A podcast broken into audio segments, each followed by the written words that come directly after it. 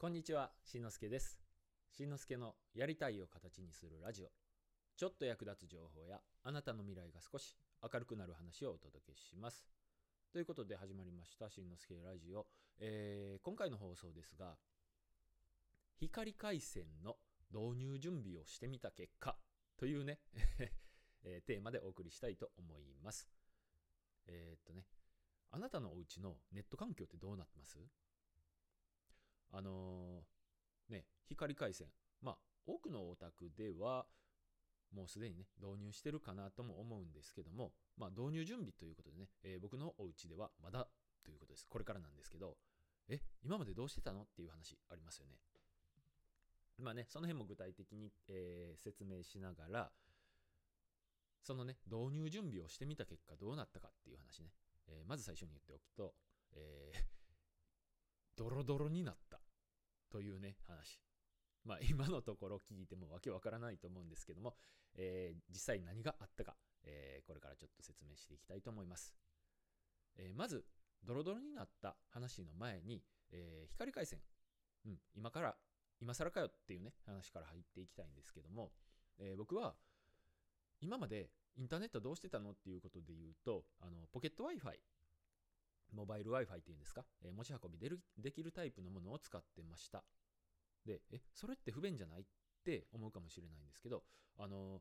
僕の使ってる環境では今まではそう不便じゃなかったです。今までというかね、数ヶ月前ぐらいまで。うん。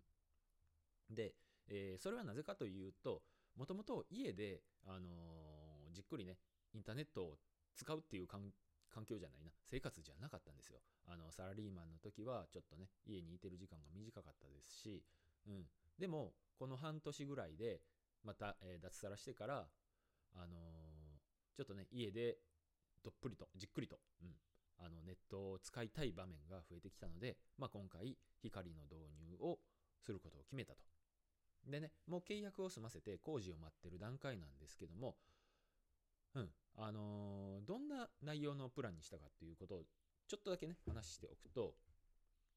あの、これエリアによって住んでる地域や、えー使ってる、あの携帯の、うんていうんだ、キャリアとかによっても、どれが得かって変わってくるんですけど、僕の場合は、あの、イオ光、まあメジャーですけどね、イオ光の、えープランを、プランじゃない、イオ光の回線を選びました。他にもいいのあるんじゃないかなって思うかもしれないんですけども、結構調べたんですよ。で、えー基本的には持ってる携帯、えー使ってる携帯ね、えースマホの、えキャリアと連動してるものがお得です。えードコモだったらドコモ光、えソフトバンクだったらソフトバンク光、au だったら au 光というふうにね、えそれは結構お得に、え割引プランがあるのでいいと思うんですけども、え僕はあの IIJ 光という、あ、光じゃない、IIJ ミオというね、えーっと、格安スマホを使ってるんです。格安 SIM か。うん。なんで、それに対応する、えー光回線で言うと、IIJ 光っていうものがあったんですけど、結構これね、レビューとか見ると微妙で、えーいまいちだって書いてる声も多く見かけたんで、今回ね、えーっと、まあ、せっかく光を入れて回線を速くしたい安定させたいという目的があったので、えーそれは却下しました。で、えーっと他ね、えー NURO 光とかこれも惹かれたんですけどなんかなぜか関西エリアで和歌山だけダメだとかね。そういうことで、えー最終的にイオ光になったんですけどここでまた3択がありました。通常プラン、えー 1GBps の回線と、えーミドルプラン。えー 5GBps、それからハイプラン、えーっとね、10GBps、えーどれにしたかというと、僕はハイプランの 10GBps のものを選びました。でね、この3択、えー理由もあるんですけど、3択からね、選んだ理由もあるんですけども、よく言われる小畜梅、えーのプラン、うん。多くの人は真ん中のプランを選ぶということで、えー僕もね、5ギガに釣られそうになったんですけども、いや、待てよと。それを分かってて、そのプランを、えー用意してるイオ光にとって、5ギガを選んでもらうのがきっと一番都合がいいはずだっていうことで、ちょっと天の弱かもしれないんですけども、1ギガか10ギガで迷って、で、いや、早くする目的なんやからっていうことで、多少ね、えー割高にはなるんですけども、10GBps のプランを選びました。うん。でね、えー爆速だといいなっていうことでね、えー期待というか願いを込めたわけなんですけども、まあ、レビューもそこそこ良くて、うん。あのー調子が良かったら3ギガ、4ギガの、えー速度速度が出ることもあるよって。マックスの10ギガは出ないんですけどね。うんうん。で、まあ、仮に3ギガ出たとしたら、えー僕の使ってたポケット Wi-Fi、今まで調子が良くて10メガ BPS、えー調子が悪いと3メガ BPS とかそんな速度でしか使えなかったので、えこの違い、まあ、ね、えー単純に数字上で言うと、もし3ギガ BPS が出たら、約3000メガ BPS ということになります。3メガ BPS ポケット Wi-Fi のね、と比べると、単純計算で1000倍近い速度が出ると。まあまあ、これは期待しすぎかもしれないですけど、調子いい時の10メガ BPS と比べても300倍ぐらい。うん。まあ、少なくても今まで使ってた環境よりは確実に良くなるなるだろうなということで、はい。えで、この辺はまたね、えー実際に開通してからレビューもしたいと思いますが、で、冒頭のね、なぜドロドロになったかという話なんですけども、あの、これね、お家によってもいろいろだと思うんですけども、僕の家は、あの、なんていうんですか、家の建物自体がこの字型をしてるんです。ちょっとイメージしてみてください。こう、カタカナのこうね。で、えーっと、こうって言ったら、横線、縦線、横線のこうね、え3本で組み合わさってるんですけども、家がこの字型ってことは、横線のどちらかに、あの Wi-Fi のルーターが来てしまうと、もう片方の横線のとこにめっちゃ遠くなるんですよ。わかります？横、縦、横のどちらかの横に来ると。しかもそれね、えーうちの場合、その空の配管、要するに、えー Wi-Fi を、ポケットは、あ違う違う違う、Wi-Fi のルーターを、初めからね、置けるように、まあ一応設計してあるんですけども、えーそれを置くと、横線のしかも端っこ側に行くと。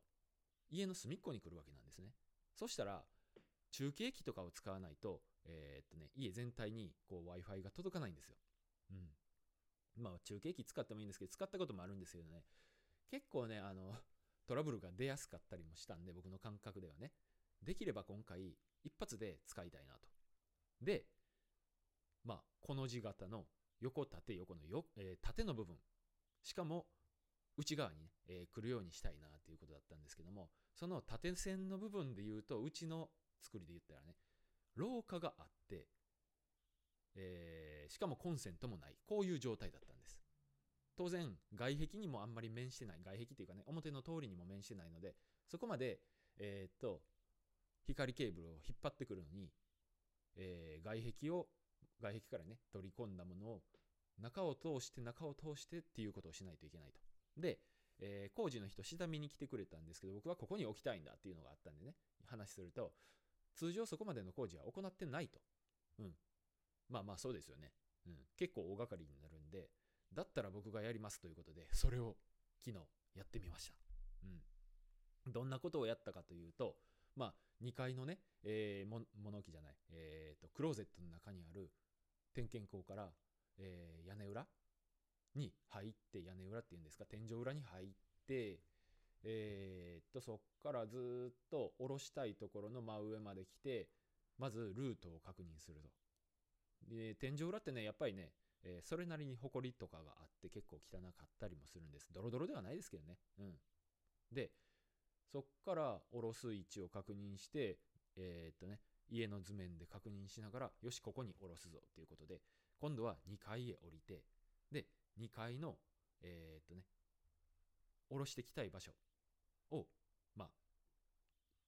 コンセントをね、プレートを外したりして、まあ、ほんまはやったらあかんのですけど、これはまあ自己責任ということでね、コンセントのプレートとかを外して、えーっと、位置を確認する。で、今度また1階へ行って、その真下のところをしっかり確認しながら、天井を、天井のね、えーボードをぶち抜くと。うん、まあ実際はぐちゃぐちゃにね、えー割ったわけじゃなくて、そこをくり抜いて、点検口をつけるためにね、えー、綺麗にサイズとか場所を決めて、くり抜いて、その天井を外すと。もうその時点で、ボードがね、えーっと、ボードを切った後、粉まみれでね、頭にね、真っ白になったりしたんですけど。で、やっと天井を外せたら、2階と1階を、まあ、言えば、床というかね、えーがこうなってるわけなんですよ。床があるわけなんですよ。1階の天井、2階の床ね。それをまたぶち抜く。うん。で、ちょっとね、家にあったドリルだったら短かったので、ホームセンターに行って、長めのね、大きな穴のドリルを買ってきて、で、えーっと、まあ、苦労しながら、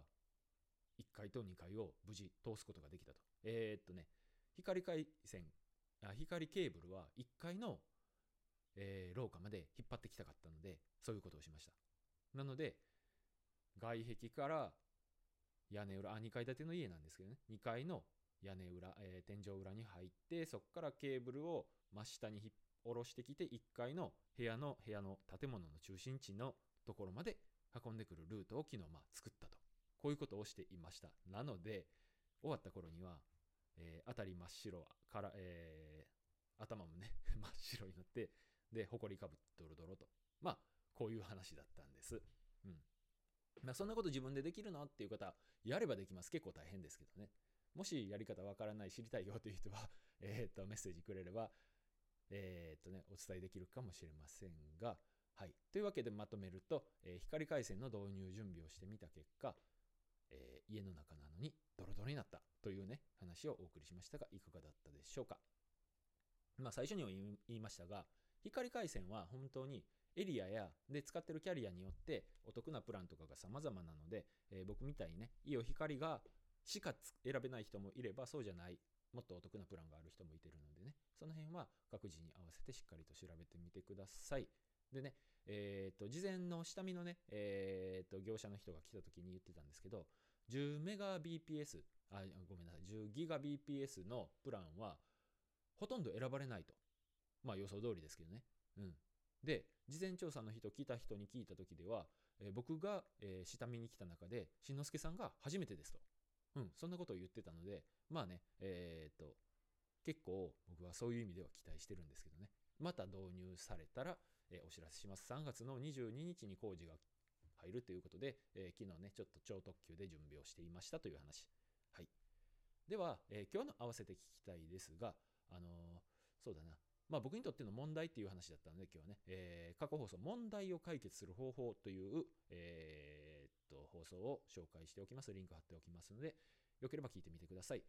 えっとね、えー数ヶ月前までは同じ環境でも問題じゃなかったのが、まあ今回ね、えー今の環境で、今の状態、僕の状態では、まあ問題だった。だからまあこういう光回線を導入をしてみるっていうことなんですけどね。うん、まあまあそういうふうな問題っていうものについての、えー話です。はい。ということで今回も最後まで聞いていただきありがとうございました。次回の放送でもお会いしましょう。今日もあなたのやりたいを形にするためにコツコツやっていきましょう。それじゃあまたね。バイバイ。